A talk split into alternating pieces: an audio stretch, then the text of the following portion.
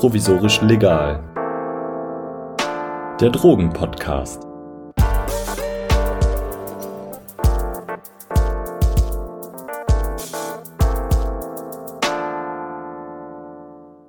Hallo, ich begrüße euch und mein Hallo kommt heute aus der Hauptstadt und ich habe ein Thema mitgebracht, das der Klärung bedarf. Es geht nämlich um Cannabis und die rechtliche Lage, wie sie ist, wie sie sein könnte, warum sie nicht so ist, wie sie sein könnte. Und dazu habe ich einen Gast eingeladen, der sich mit der aktuellen rechtlichen Lage sehr gut auskennt. Und nicht nur das, er möchte sie auch gerne ändern. Jugendrichter Andreas Müller. Ich freue mich sehr, dass Sie da sind oder dass ich bei Ihnen bin, viel eher. Sie haben eine Normkontrollklage auf den Weg gebracht. Was das ist, das ist ähm, wenn ein Richter in Deutschland ein Gesetz für verfassungswidrig hält, das aber die Grundlage für eine Entscheidung in einem seiner Verfahren ist, dann kann er das Verfahren so lange aussetzen, bis das Bundesverfassungsgericht über die Verfassungsmäßigkeit der Norm entschieden hat. Genau das haben sie gemacht. Sie haben eine Normenkontrollklage auf den Weg gebracht, in der es heißt, alle Betäubungsmittelgesetzvorschriften die Cannabis betreffen, sind verfassungswidrig. Ja, wann habe ich die auf den Weg gebracht? Eigentlich habe ich die schon im September 2019 beschlossen und habe sie dann erarbeiten müssen. Es war eine sehr, sehr lange Arbeit, schwierige Arbeit und am 20.04. habe ich dann die Vorlage ans Bundesverfassungsgericht mit 140 Seiten abgesandt und zeitgleich äh, 60 Kopien dahin geschickt. Ja, und dann glücklich war ich dann, als ich an demselben Tag um 20 Minuten nach vier auf den Knopf drücken konnte bei Facebook und mitteilen konnte, Richter Müller hat es geschafft, die Vorlage ist abgesandt. Für mich persönlich war das an dem Tag, boah, ich habe wochenlang während der Corona-Zeit einfach im Büro gesessen und nichts anderes gemacht, als über Cannabis nachzudenken. Und dann reicht es irgendwann mal. Aber es geht ja weiter. Vor allem, wenn man bedenkt, dass Sie das ja schon mal gemacht haben. Sie haben ja schon mal eine Normkontrollklage eingereicht. Das ist jetzt schon ein paar Jahre her, aber ähm, das äh, war schon mal ähm, viel Arbeit für Sie. Ich habe 2002 schon mal eine gemacht, damals hatte sie 76 Seiten. Und es ging hauptsächlich darum, dass geringe Mengen unterschiedlich behandelt wurden in den Bundesländern. Hier mal für 10 Gramm eingestellt, dafür 6 Gramm, manche bei 3 Gramm und so weiter. Aber es ging damals auch schon um die Frage, ob die Cannabis-Kriminalisierung grundsätzlich mit der Verfassung in Einklang zu bringen ist. Damals hatte ich noch unheimlich viel Angst, dass ich den Kopf verliere und hatte dann irgendwie gehofft, dass ich in der Bildzeitung nicht am nächsten Tag mit einer Überschrift stehe, dieser Richter will unsere Kinder vergiften. Es kam nicht dazu, es wurde hingenommen, es ging viel durch die Presse. Etwa ein Dreivierteljahr später hat dann das Jugendschöffengericht unter meinem Vorsitz nochmal internationale Sachverständige geladen und wollte noch eine Vorlage machen. Und dann hat das Bundesverfassungsgericht im Jahre 2004 da reingegrätscht.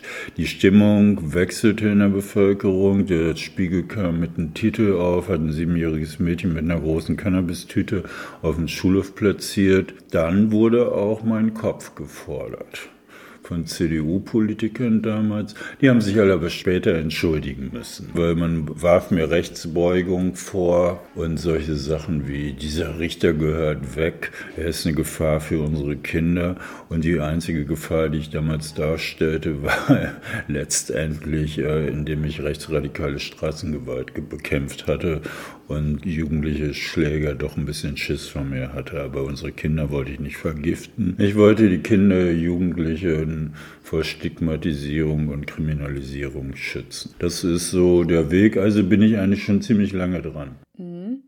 Wenn wir einen Blick auf die rechtliche Lage in Deutschland mal werfen wollen, was so Weitergabe, Konsum, und so weiter von Cannabis angeht. Das ist ja alles ziemlich unübersichtlich. Ich habe Ihnen ja schon vor dem Gespräch eröffnet, dass ich mal Jura studiert habe. Und in dem Zusammenhang beschäftigt mich dann immer wieder ein Begriff, der bei uns in den Vorlesungen auch gefallen ist, nämlich der der Rechtssicherheit. Der besagt nämlich, dass Bürgerinnen und Bürger wissen müssen, was strafbar ist. Und das muss ganz klar unverständlich sein, aus dem Gesetz so hervorgehen. Und das ist ja eher nicht so. Viele Jurastudenten haben keine Ahnung, aber es gibt eine ganze Menge Richterkollegen, die keine Ahnung haben, die über Cannabisfälle entscheiden, die nicht wissen, was da eigentlich strafbar ist und was nicht strafbar ist. Also de facto ist es so, dass jeder Umgang mit dem Mittel Cannabis strafbar ist. Das Einzige, was nicht strafbar ist, ist der Konsum selber. Der Konsum selber geht in aller Regel nicht ohne den Besitz und der Besitz ist strafbar. Es gibt im Grunde genommen diese Kifferrunden, wie ich sie in meiner Jugend hatte. Man gibt den Joint weiter. Das Weitergeben an einen Dritten ist strafbar. Es gibt nur eine einzige Möglichkeit, dass eine Kifferrunde oder Cannabis-Konsumentenrunde straffrei ausgeht, indem man einen Affen in die Mitte stellt. Der Affe ist dressiert, baut einen Joint und gibt dann immer dem einen den Joint, der gibt es an den Affen zurück und so geht es im Reihe um. Den hat keiner weitergegeben. Also derjenige, der nur einen Joint von einem anderen nimmt, aber ihn sofort zurückgibt, der macht sich nicht strafbar. Aber so ist es mit der Realität nicht in Einklang zu bringen. Dann geht es weiter, dass viele Menschen denken, es wird ja eingestellt. Aber Einstellung setzt erstmal voraus, dass es ein Strafverfahren gibt. Die Polizei darf ermitteln, Polizei darf durchsuchen, Polizei darf anhören, darf Zeugen vernehmen und irgendwann kommt die Akte zum Staatsanwalt. Dieser Staatsanwalt, je nachdem, in welchen der Bundesländer er sitzt, hat unterschiedliche Richtlinien. Wir nehmen mal die Richtlinie von Brandenburg bis zu 6 Gramm. Wir nehmen mal die Richtlinie von Bayern bis zu 6 Gramm. Wir nehmen die Richtlinie von Nordrhein-Westfalen bis zu 10 Gramm. Dann nehmen wir die Richtlinie in Berlin bis zu 15 Gramm. Und im Rahmen dieser Grammzahlen darf der Staatsanwalt Staatsanwalt nach seinem Gutdünken einstellen. Das machen aber viele nicht unbedingt und es gibt dann unterschiedliche Richtlinien in den Ländern, was Wiederholungstäter angeht oder was einem Vorbestraften angeht. Der darf nicht kiffen, gar nicht, der darf auch nicht einen Gramm haben. Oder ein Wiederholungstäter in Brandenburg wird angeklagt, während in Berlin eingestellt wird. Also man kann sich auf nichts verlassen und das sage ich auch Ihnen hier, weil Sie höchstwahrscheinlich auch junge Hörer haben haben. Es ist generell strafbar. Mit Ausnahme des Affens in der Mitte, ja, und sofort zurückgeben an den Affen und nicht an die Nebenperson. Ja, und dann gibt es natürlich noch unterschiedliche Geschichten im BTM, nicht geringe Menge. Es fängt an bei 7,5 Gramm reines THC. Man stellt sich eine Schokolade vor, 100 Gramm, wenn das Marihuana oder Haschisch 7,5 Prozent THC hat, dann ist man plötzlich schon ein Verbrecher. Das heißt, Mindeststrafe ein Jahr. Im Gegensatz zu einem Vergeher dann. Zu einem Vergeher. Und was ganz viele Leute auch nicht wissen, und da warne ich immer vor, das wissen auch mal Richter nicht, diese Abgabe von 21-Jährigen an Jugendlichen, Verbrechenstatbestand. Soll heißen, wir haben irgendeinen coolen 21-Jährigen, ja, der findet irgendwie drei junge Mädchen ganz toll, die 17 Jahre sind oder kurz vor ihrem 18. Geburtstag steht, sagt, heute Abend treffen wir uns mal, ich bringe Gramm Cannabis mit. Dann macht er sich enorm strafbar. Das ist ein Verbrechenstatbestand und dafür kann der ein Jahr und mehr kriegen, wenn man einen minderschweren Fall annimmt, immer noch eine Freiheitsstrafe. Nur in seltenen Fällen sagen die Gerichte dann, wir machen daraus eine Geldstrafe, das geht. Aber man muss sich die Wertigkeit vorstellen. Das ist absurd. Und diese Fälle kennen auch meine Kollegen nicht. Es sei denn, sie kriegen sie auf den Tisch und gucken ins Gesetzbuch und denken, das darf doch wohl nicht wahr sein. Und, und dann? Also was hat man dann als Richterin oder Richter für Möglichkeiten, das Strafmaß so mild wie möglich zu halten?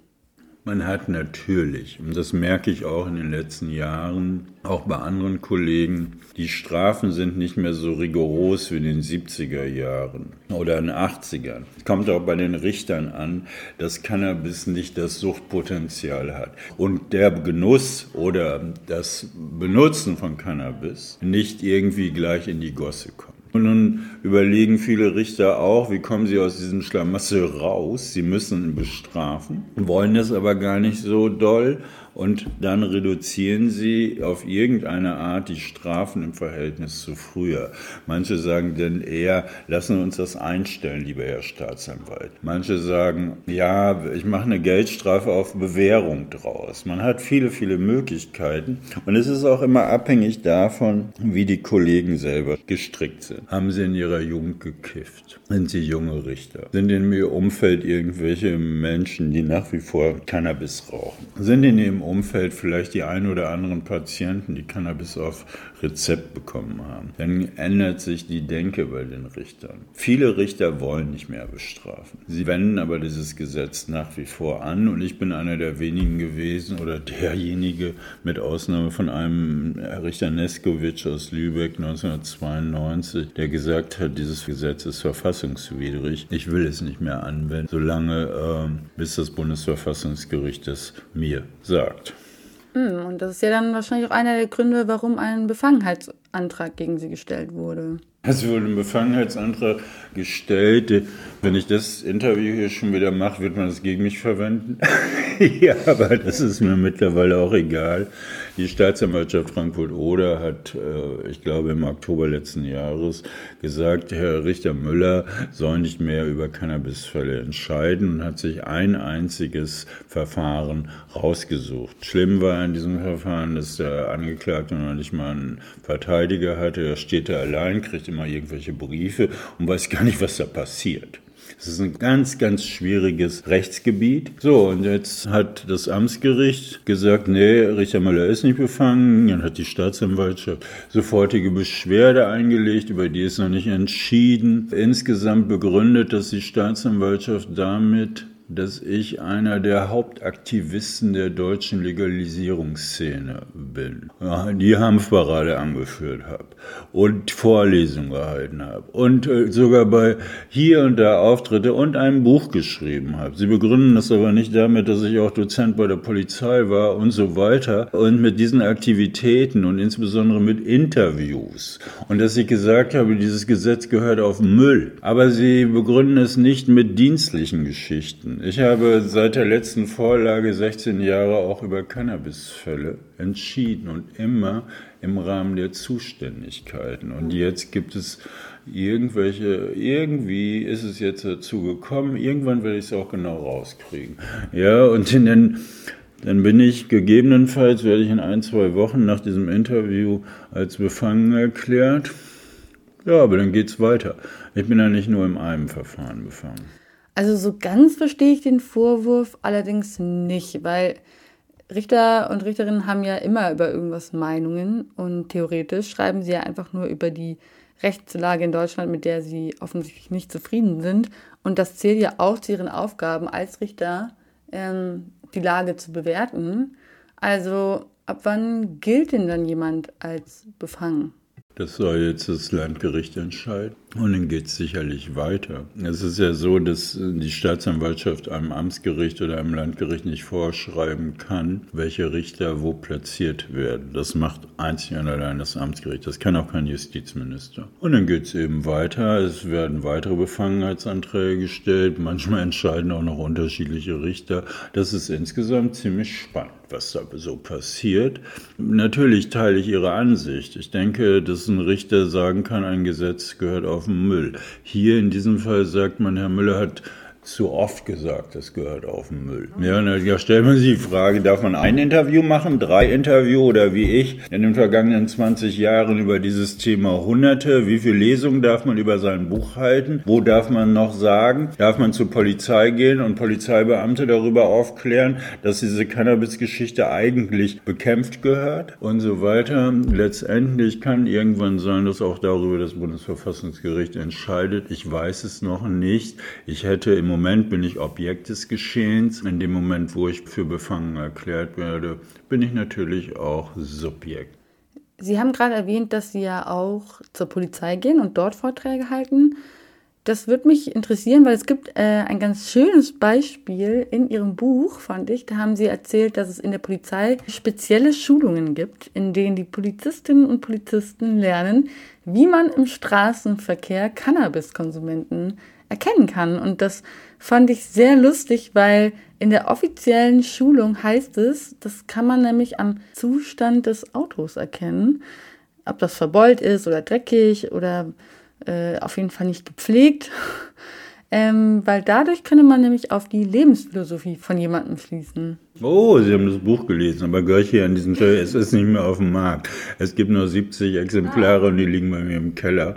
Ja, natürlich, äh, Polizeibeamte werden geschult. Die gucken nicht, wenn ich irgendwie durch die Gegend fahre, ich sehe aus wie ein ganz normaler und dann habe ich noch ein rotes Gesicht. Da denken die an Alkohol, aber nicht an Cannabis. So. Und wenn da irgendwie die Mama mit dem Papa unterwegs ist, dann denken sie auch nicht. Sind da aber junge Leute unterwegs, haben eine alte Kiste und dann auch noch irgendwie Blinker nicht richtig, dann wird gleich gedacht, ui, ui, ui. Während ich in meiner Jugend, wir hatten auch, die Jugend tut mir heute so leid, ja, also tut mir wirklich leid. Also wenn ich überlege, wie wir zu Festivalen gefahren sind, zu Open-Air-Konzerten und wir hatten noch hinten irgendwie auf unseren Autos Aufkleber wie Legalize it, ja, wir wollen kiffen, ja, und, und noch dumme Sprüche gegenüber der Polizei. Man konnte ja nichts machen. Ja, die Polizei hatte keine Möglichkeit zu sagen, der ist jetzt bekifft gefahren oder nicht. Die haben sich auch gar nicht drum gekümmert. Und irgendwann ist es dann dahin gegangen, dass man gesagt, ja, alle Kiffer sind potenzielle Gefährder und die müssen wir aus dem Verkehr ziehen. Und dann hat man überlegt, ja, woran erkennt man denn? Ja, also wir die Leute, die selber nicht gekifft haben, also ich erkenne äh, fünf Metern, ob da jetzt jemand unter Cannabis steht oder nicht. Ja, wie erkennt man denn diese bösen, bösen Menschen? Und ja, die kümmern sich nicht richtig um ihr Auto, die waschen es nicht ordentlich, ja, und dann haben die noch Aufkleber dran und es wird nicht danach geguckt, ob die Leute vernünftig Auto fahren, sondern ob die ihr Auto vernünftig halten, ja. Und das ist so von der Lebensphilosophie, das sind Kiffer. Wenn Sie bei der Polizei sind, wie ist da Ihr Eindruck? Also hat sich da was geändert? Also Sie hatten es eben schon erwähnt, die Polizei muss ja ermitteln. Äh, das ist ihre Pflicht, wenn es einen Verdacht gibt. Deswegen raubt die ganze Cannabisverfolgung ja auch so viele Kapazitäten von denen. Es hat sich auch hier nach meinen Kenntnissen und so wie ich mit, ich habe ja viel mit Polizei auch zu tun, die im Zeugenstand sind, äh, doch einiges geändert. Viele, viele wollen gar nicht mehr verfolgen. Also ich kann irgendwie drei Beispiele nennen. Und zwar das erste Beispiel GMN, also Global Mariana Märsche. Berlin und ich bin Redner und irgendwie einer derjenigen, die da von der Polizei aufpassen müssen, kommt an mich heran und zeigt mir irgendwie, so ein Ding musste er erarbeiten, Cannabis im Straßenverkehr und erzählt mir, ja, Herr Müller, und außerdem habe ich Cannabis-Aktien gekauft. Ich bin für die Legalisierung. Nächstes Beispiel, du ist gar nicht lange her, als es noch nicht Corona gab, ist auch so ein alter Mann wie ich, ab mal in einen Club gegangen. Ja, so Sage Club Berlin, ja, relativ bekannt. Wir kommen nach einem Konzert da nachts um zwei da raus. Da vorne steht irgendwie eine Polizeikette und ich gucke wie immer, was machen die gerade? Also ist irgendwie so eine Arbeitsgeschichte. Ja, man guckt immer, machen die das richtig, machen die das falsch. Dann kommt derjenige, der die Oberhoheit über die zehn Beamten hatte, äh, auf mich zu und sagt, Richter Müller, was Sie an Arbeit machen, das finden wir alle so gut. Das sind Highlights, wo dann die Beamten sagen, ja, wir wollen nicht mehr verfolgen. Oder zuletzt, selbst im Befangenheitsverfahren, ein Polizeibeamter von der Drogenfahndung vor, vor dem Gericht mit mir am Rauchen und sagt, Herr Müller, ich habe das mitgekriegt mit dem Befangenheitsantrag. Wir sind mit Ihrer Arbeit hier seit zehn Jahren völlig zufrieden. Wir wissen überhaupt nicht, was die Staatsanwaltschaft macht. Außerdem kriege ich immer wieder auch Mitteilungen von Polizeibeamten, die das nicht mehr wollen. Es gibt mittlerweile LIEB, das ist eine Vereinigung von Polizeibeamten, Richtern und auch von Leuten, die verfolgen müssen, die sagen, wir wollen es nicht mehr. Und sie kriegen immer mehr Zuspruch, weil sie im Grunde genommen will Polizei eine vernünftige Arbeit machen. Sie möchten Freund und Helfer sein und sie möchten nicht Feind der Jugend sein. Aber sie merken, dass sie sich entwickeln zum Feind der Jugend. Auch die jungen Beamten, ja, wenn die denn abends, was weiß ich, erzählen, ich bin Polizeibeamter, ja? Und dann sitzen da in ihrer Umgebung mehrere Leute, wo sie genau wissen, die kiffen auch regelmäßig mal. Wie fühlen die sich? Die möchten sich fühlen, dass sie was Vernünftiges machen. Und viele von denen haben geblickt, sie machen nichts mehr Vernünftiges. Wie viele Richter auch im Grunde genommen vernünftige Arbeit machen wollen. Eine Arbeit, die für alle Nutzen bringt. Und viele Richter haben begriffen, es was, wenn ich da jemanden verurteile mit 5 Gramm oder 10 Gramm, was bringt das für einen Nutzen für diese Gesellschaft? Leider hat die Politik das noch nicht begriffen. Da sitzen auch Polizeibeamte ex im Bundestag, die immer noch die gleichen unsinnigen Scheißparolen verbreiten. Gerade wenn man vielleicht ja auch an den Jugendschutz denkt. Sie sind ja Jugendrichter und auch oft dem Vorwurf ausgesetzt, sie würden die Jugend gefährden, weil sie Cannabis legalisieren wollen. Sie sehen das ja aber ein bisschen anders. Die Legalisierung nützt der Jugend. Ja, ich kann es vielleicht so zusammenfassen, ja. Dieser Ausdruck ist doof, ich benutze ihn trotzdem, ja. Das sind die Bedenkenmammis, die Bedenkenpapis. Unser Sohn kifft einmal und so weiter und dann wird es ganz schlimm und er landet nach Christiane F. in der Gosse. Die wollen natürlich, dass Cannabis in dieser Gesellschaft möglichst nirgendwo zu bekommen ist. Und dann sagen sie, wenn Cannabis legalisiert wird, dann kriegt man es ja. Und dann holen die 19-Jährigen für die 17-Jährigen, wie beim Feuerwerk zu Silvester oder wie beim Wodka, aus dem Supermarkt. Und dann gucke ich die nur an und sage, welche Realität habt ihr eigentlich? Jeder 15-Jährige, 16-Jährige kriegt an jeder Ecke Cannabis, in jedem Park und scheißt gestrecktes Zeug darüber hinaus und die, die sich nicht trauen, nehmen Legal Heights und davon sterben im Jahr Hunderte. Was wollt ihr eigentlich? Und das ist der Jugendschutz, den ich meine. Und es gibt die andere Geschichte. Wie kommen wir dazu, junge Menschen zu kriminalisieren? vor Gerichten zu zitieren, weil sie ein paar Mal gekifft haben? Wie kommen wir dazu, Eltern, deren Kinder mit Cannabis erwischt werden, zwangsweise vor Gericht zu laden? Wenn ich, wenn meine Töchter ich habe immer gehofft, aber die haben ja leider nicht gekifft, dass sie mal mit einem Gramm oder so erwischt werden. Und dann mich einen Jugendrichter zwangsweise vor Gericht zitiert. Er greift in mein Erziehungsrecht ein. Dieser Staat hat in Erziehungsrechte einzugreifen, wenn es Sinn macht, aber doch nicht bei gut funktionierenden Abiturientinnen oder Abiturienten, weil sie in ihrem Kreise statt Alkohol am Wochenende machen sollen. Das ist alles abstrus. Und wer sich damit beschäftigt, und ich beschäftige mich ja bald über 40 Jahre damit und noch viel länger, der muss einfach zu dem Ergebnis kommen, wie blöd ist diese Gesellschaft. Vor allem hinkt Deutschland im internationalen Vergleich ja ein bisschen hinterher. Es gibt in anderen Ländern auf jeden Fall andere Stimmungen. Gucken wir zum Beispiel in die USA. Colorado hat legalisiert, jetzt vor kurzem New York. Und das, obwohl die USA quasi der Vorreiter und Initiator des War on Drugs war. Was glauben Sie, schwappt das auch zu uns rüber? Eine Prognose. Ich habe, als ich das Buch 2015 zu Ende gestellt hatte, dort irgendwo geschrieben, ich rechne mit einer Legalisierung 2019. Das war eine Fehlgeschichte. Ich hatte irgendwie auf eine andere Geschichte gehofft über die Cannabis-Patienten, dass es mehr in der Gesellschaft ankommt. Aber die Dummheit hat wieder obsiegt. Ja, und es ist abhängig davon, wie sich einmal die internationale Entwicklung zeigt und es ist abhängig, wie sich die deutsche Entwicklung zeigt. Dann kann natürlich auch meine Vorlage noch eine Rolle spielen. Wenn das Bundesverfassungsgericht wenigstens sagen würde, es ist verfassungswidrig und nicht verhältnismäßig, Leute wegen ein paar Gramm strafrechtlich zu verfolgen, wäre das schon ein Meilenstein. Jetzt haben wir den Blick in die Internationalität und wir sehen Amerika. Wir sehen Holland sehen wir schon seit 50 Jahren, aber Holland stand immer alleine.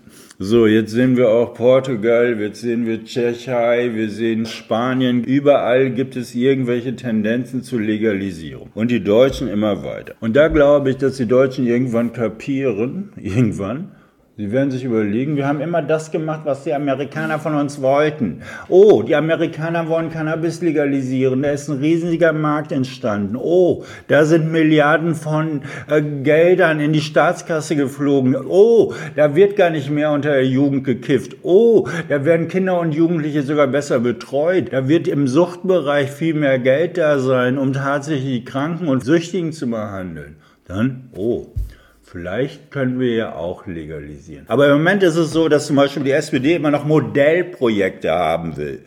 Wir gucken nach Holland, 17 Millionen Niederländer dürften kiffen und die Niederlande ist eines der reichsten Länder in Europa. Die ist nicht in der Nordsee versunken. Und wozu brauchen wir, liebe Sozialdemokraten, ein Modellprojekt? Absurd! Geht nach Amerika, da habt ihr mittlerweile Hunderte und Hunderttausende von Modellprojekten. Da werde ich wieder laut. Wer freut sich? Die Wissenschaft, die wird dann wieder 3000 Cannabiskonsumenten aussuchen und gucken, ob die in diesen drei Monaten ihrer Studie mehr kiffen, weniger kiffen, wie sie kiffen und so weiter. Dazu braucht man kein Modellprojekt. Aber das ist sozialdemokratische Parteipolitik seit Jahren, die verrückt macht. Mich jedenfalls. Und wenn man die einfach ein bisschen mehr anschaut, dann kann ich nur lachen. Aber das Gleiche haben wir natürlich auch in den anderen Parteien. Dann nehmen wir uns die Grünen. Grüne fordern zu Recht und haben auch einen Gesetzesentwurf zur Legalisierung der Cannabiskonsumenten. Die Grünen sind in unheimlich vielen Ländern mit vertreten. In Baden-Württemberg haben sie den Ministerpräsidenten, sind nicht in der Lage, in ihren eigenen Ländern, da wo sie mitbestimmen, die Cannabisgrenzen höher zu werten, den Staatsanwälten zu sagen, hier verfolgt ihr nicht mehr, was sie könnten nach der gegenwärtigen Rechtslage. Und sie könnten auch zum Beispiel in Baden-Württemberg oder in anderen Ländern über den Bundesrat was machen. Nee, und da glaube ich, wie wird es nach der Wahl sein? Vielleicht werden die Grünen mit der CDU zusammengehen. Dann werden sie wieder sagen, ach, wir haben wichtigere Themen. Klima ist wichtiger als die Verfolgung von vier Millionen Menschen. Und deswegen kann ich keine Prognose mehr sagen. Wenn der Verstand sich morgen durchsetzen würde, hätten wir übermorgen eine Legalisierung. Nochmal zurück nach Deutschland und nochmal zurück zur aktuellen Lage. Ähm, ganz so lange war der Begriff der geringen Menge ja nicht richtig definiert, deswegen ja auch damals Ihr Normkontrollantrag. Hat sich denn da inzwischen was geändert? Nein. Es gibt immer noch Lehrer, die erzählen ihren Schülern, wohlgemerkt Schüler, so Jugendlichen, bis zu sechs Gramm wird eingestellt in Unkenntnis des Umstands, dass gerade bei Jugendlichen angeklagt wird. Wer weiß das? Ich glaube, dass es die wenigsten wissen, wo die Grenzen sind und was eine Einstellung bedeutet. Es gibt ja auch noch Register, die geführt werden bei der Staatsanwaltschaft und, und, und keiner in der Bevölkerung weiß. Wenn man wenigstens so schlau wäre, würde ins Betäubungsmittelgesetz reinschreiben, bis zu 6 Gramm darf nicht verfolgt werden. Dann wüsste man das. Aber dieses Gesetz ist damals aus dem Krieg gegen die Drogen gestrickt worden. Und es ist nicht bestimmt. Jedes Gesetz muss den Menschen auf irgendeine Art erklären, was sie machen dürfen und was sie nicht machen dürfen. Aber dieses Gesetz sagt, wir können es selber nicht so richtig. Da stehen so viele Sachen drin, die dann irgendwann von der Rechtsprechung entwickelt wurden. Warum ist man Verbrecher, wenn man irgendwie zwei Marihuana-Pflanzen im Garten hat, die hervorragend, meinetwegen durch Sonne, durch wunderbares Gießen oder aber, weil sie einen guten Platz haben, gedeihen und plötzlich ja ganz tolle Blüten entwickeln. Davon kriegt derjenige, der die im Besitz hat, gar nichts mit. Kommt die Polizei und sagt, hey, hervorragende Cannabispflanzen. Einkassiert, getestet, THC-Wert bei 100 Gramm brutto, ja, 7,5 Gramm netto. Das haben sich mal alte Männer beim Bundesgerichtshof so überlegt. Die keine Ahnung von Cannabis hatten. Die immer noch geprägt waren von Christiane F. Und seitdem steht das so fest in der deutschen Rechtsordnung. Und die Verteidiger machen mit. Das wird nicht angegriffen. Verteidiger sind im Grunde genommen, führen sie das aus, was der Bundesgerichtshof macht. Anstatt zu kämpfen für ihre Leute und mal zu sagen, hey, Warum steht das da eigentlich? Wo steht das, dass du jetzt ein Verbrecher bist? Das steht hier gar nicht drin. Vor allem Jugendliche werden angeklagt, obwohl man ja aus Studien weiß, dass Menschen oft erst im Gefängnis selbst kriminell werden. Ja, da muss man eins zu wissen, die meisten landen ja nicht im Gefängnis wegen kleineren Mengen. Das sind ja größere Mengen, ja, wo man im, im Gefängnis landet. Und das sind ja Plantagen. Oder es sind Wiederholungstäter, auch die. Oder es sind Leute, die ihre Geldstrafen nicht bezahlen können. Der Jugendliche landet meinetwegen vom Jugendrichter und kriegt eine Arbeitsauflage, eine Geldauflage, aber nicht unbedingt im Gefängnis. Manchmal, wenn er gedealt hat, kann es auch mal sein, ein paar Wochen Arrest. Deswegen hinkt dieser Vergleich ein bisschen. Gefängnis spielt natürlich eine Rolle, dient der Abschreckung, dass die Leute keine Plantage machen, nicht zu viel Cannabispflanzen im Garten haben, Marihuana selber züchten, das ist eigentlich der Hintergrund. Aber es gehen sehr, sehr viele Leute letztlich wegen des Umgangs mit Cannabis auch in Justizvollzugsanstalten. Ich habe mal ausgerechnet, dass alleine an Gefängnisstrafen seit 1972 500.000, und jetzt sage ich überwiegend junge Menschen, weil die Alten haben schon einen Job, die wollen nicht die schnelle Mark machen und so weiter, in bundesdeutsche Knäste gegangen sind. Aber hinzu kommen natürlich noch viele, die Ersatzfreiheitsstrafen bekommen haben. Die konnten ihre Geldstrafen nicht bezahlen und sind dann auch inhaftiert worden. Ich weiß nicht, wie viele Familien kaputt gemacht wurden durch diese Cannabis-Prohibition, aber man muss mal gegenrechnen, wen hat man beschützt überhaupt kein. Und wie viele Opfer hat man geschaffen durch die Cannabiskriminalisierung? Millionen. Und ja eigentlich nicht nur durch Cannabis. Ähm, sie selbst beschränken ihr Engagement ja aber auf die Legalisierung von Cannabis und nicht auch noch auf andere Drogen, so wie ich das gesehen habe. Politisch gesehen wäre ich erstmal glücklich, wenn man so viel Mumm hätte, insbesondere bei den christlichen Parteien. Der Gesundheitsminister hatte mal gesagt, der liebe Gott hat Wasser zu Wein verwandelt. Aber wo kommt denn Cannabis her, Herr Spahn? Und jetzt habe ich den Faden verloren. Äh, ich wollte wissen, warum Sie sich auf Cannabis fokussieren und wie es mit anderen illegalen Drogen aussieht. Weil, weil man selbst Cannabis im Moment kaum durchkriegt. Ich meine, es gibt ja die Bedenkenträger und so weiter und die Ideologie, obwohl mittlerweile auch die Springerpresse gesagt, legalisiert es einfach, ja, die Welt, Flagschrift, also eigentlich alle, man braucht keine Angst mehr haben vor großen Balken in der Bildzeitung. Die Bildzeitung wird lustige Geschichten über den neuen Cannabiskonsum und die Steuern, die reinkommen, schreiben, aber sie haben trotzdem Angst, dass sie irgendwelche Wähler Wähler verlieren. Dass sie zeitgleich aber auch Wähler gewinnen, haben sie nicht in ihren Köpfen. Dass die junge Union auf unter 5% der Jugend schrumpft. Wer wählt noch junge Union heutzutage?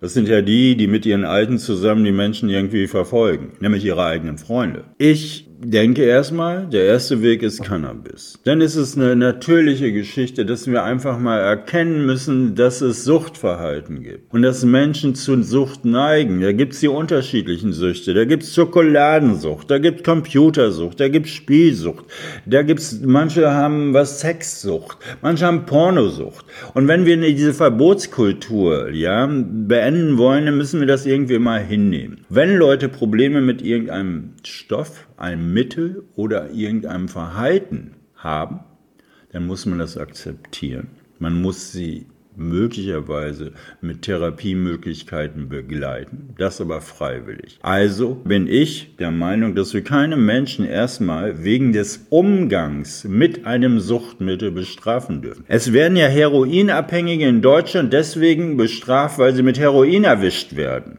Das ist absurd. Es werden Kokainabhängige bestraft, weil sie mit Kokain erwischt werden. Das ist absurd. Man nimmt Kranken die Möglichkeit dadurch, frühzeitig Hilfe zu holen. Und natürlich bin ich da erstmal als nächste Stufe dafür, dass man kein Mensch dafür bestrafen darf, dass er süchtig ist oder irgendein Mittel konsumiert.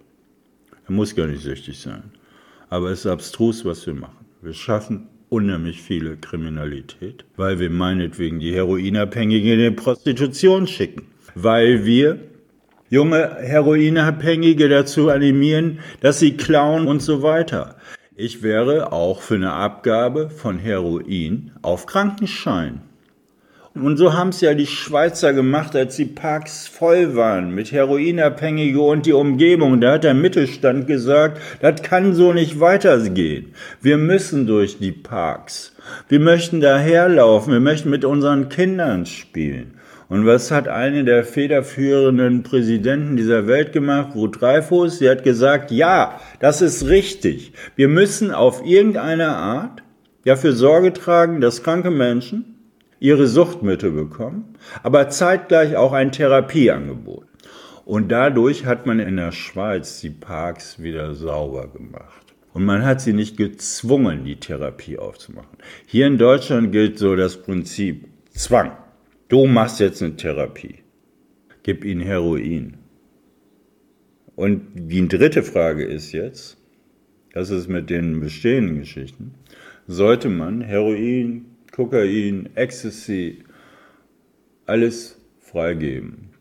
Habe ich natürlich aus meiner eigenen Geschichte, Heroin würde ich nicht freigeben, weil Kinder Finger weg.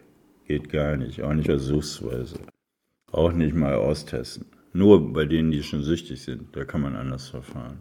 Nehmen wir Kokain, Ecstasy, gehen wir durch Berliner Clubs, jeder in der Tasche. Amphetamine sind so billig wie noch nie. Ich glaube, 80er Jahren hatten so ein Gramm Amphetamin 40 Mark gekostet, das dürfte heute etwa 100 Euro sein. Heute kriegen sie das für 4 bis 5 Euro. Wenn sie große Mengen einkaufen, sind es irgendwie 20. Kokain oh, das haben ja nur die ganz Reichen genommen. Die kriegen an jeder Ecke und so weiter. Und dann stellt sich die Frage, und diese Frage muss gestellt werden, ob man das nicht freigibt holt sie aus der Apotheke. Junge Menschen gehen heute hin, holen sich Ersatzstoffe. Welche sind das? Ja, das ist Ritalin, ja, das sind Benzos und so weiter, äh, holen sich die aus der Apotheke, weil sie irgendwie den gleichen Kick machen wie Heroin, nur jedenfalls umsonst sind, durch Krankenschein, spielen irgendwas vor, eine ADHS im Alter oder sonst was. Und so kann man Freigabe von allen Drogen sehr wohl diskutieren. Ich hatte es gesagt, mit Ausnahme von Heroin, da bin ich persönlich doch ein bisschen betroffen. Da können wir vielleicht ja einen kurzen Blick auf den Mythos Einstiegsdroge werfen. In Ihrem Buch schreiben Sie, dass Sie glauben, das ist absoluter Quatsch. Der Mythos von der Einstiegsdroge. Wenn ich das höre, dass Politiker im Deutschen Bundestag das noch bringen oder selbst so verkappte Wissenschaftler, dann kriege ich einfach die Wut. 1994 hat das Bundesverfassungsgericht schon erklärt, dass diese Mehr von der Einstiegsdroge wissenschaftlich nicht mehr haltbar ist. Wir sind jetzt, ich glaube, 26 Jahre weiter und kein Mensch, kein Wissenschaftler weltweit vertritt diese Theorie noch. Und mehr brauche ich dazu nicht sagen. Einstiegsdroge kann jeder Fünftklässler ausrechnen. Einstiegsdroge von Heroin. Ja, für Heroin. Es passt nicht bei den Unmengen an Cannabiskonsumenten. Dann müssten wir an jeder Ecke Leute haben, die in der Gosse wegen Heroin liegen. Haben wir aber nicht. Die meisten kiffen einfach nur und sind zufrieden mit ihrem bisschen Cannabis im Kopf. Mhm. Dann kommen wir vielleicht auch jetzt mal zur letzten Frage. Was passiert eigentlich, wenn Sie wirklich für befangen erklärt werden sollten? Ja, muss ich jetzt grinsen. Das sieht man ja nicht. Ist ja kein Fernseher hier. das kann ich Ihnen, ich kann Ihnen das noch nicht genau sagen. Mein persönliches Ziel hätte ich. Ich wollte nicht über Cannabisfälle entscheiden. Aber das würde auch nur dann gehen, wenn die Staatsanwaltschaft danach in jedem Einzelfall erstmal wieder einen Befangenheitsantrag stellt. Werden die sich überlegen müssen. Und dann, was mache ich? Nehme ich das so hin und denke, schön, die nächsten drei Jahre bis zur Pension habe ich nichts mehr mit zu tun. Brauche ich mir gar keine Gedanken machen, brauche ich nicht irgendwie viel schreiben. Für mich persönlich gut. Für die Welt nicht so gut. Also werde ich überlegen, ich habe ja so ganz viele Twitters und Followers und, und bei Facebook noch welche. Und wenn ich woanders noch hingehen würde, zu TikTok und wie die alle heißen, ja, will ich unheimlich viele, gehe ich weiter in den Kampf. Anders in den Kampf. Weil meine eigene Rechte beschnitten werden könnten. Mein Recht auf Meinung als Richter. Meine Berufsfreiheit beschnitten werden könnten man nimmt mir einen Teil meines Berufes. Aber das entscheide ich an dem Tag, wo ich die Entscheidung vom Landgericht bekommen habe. Ob ich da weitergehe, ob ich noch so viel Kraft habe, ob ich Unterstützung bekomme. Also hier, ich weiß nicht, wer hier zuhört, gleich mal jetzt schon den Daumen drücken bei Twittern. Der will viele Follower haben. Ja, aber das ist dann auch so eine gewisse Macht. Ja, und jetzt fordere ich manchmal schon die Jugend auf, ich möchte so viel haben wie der Bundesgesundheitsminister. Ich glaube, er hat bei, liegt bei 170.000. Ah, aber ich gehe jetzt auch, glaube ich, bald in Richtung 40.000. Und wenn ich großartige Werbung mache, mache ich aber nicht. Aber würde mich schon freuen. Ja, mit dieser Fastwerbung äh, sind wir am Ende dieser Folge. Wir haben ja jetzt auch schon lange gequatscht. Ich entlasse Sie jetzt mal. Nein, das war angenehm, aber äh, ich Podcast bin noch nicht so gut. Ich höre mir eh Podcasts auf jeden Fall an, werde es auch nicht kritisieren und denke, dass Sie Spaß haben. So, das war's jetzt. Tschüss. Dann verabschiede ich mich an dieser Stelle auch. Ich bedanke mich sehr herzlich bei Ihnen und wir hören uns vielleicht hier in der nächsten Folge. Bis dahin.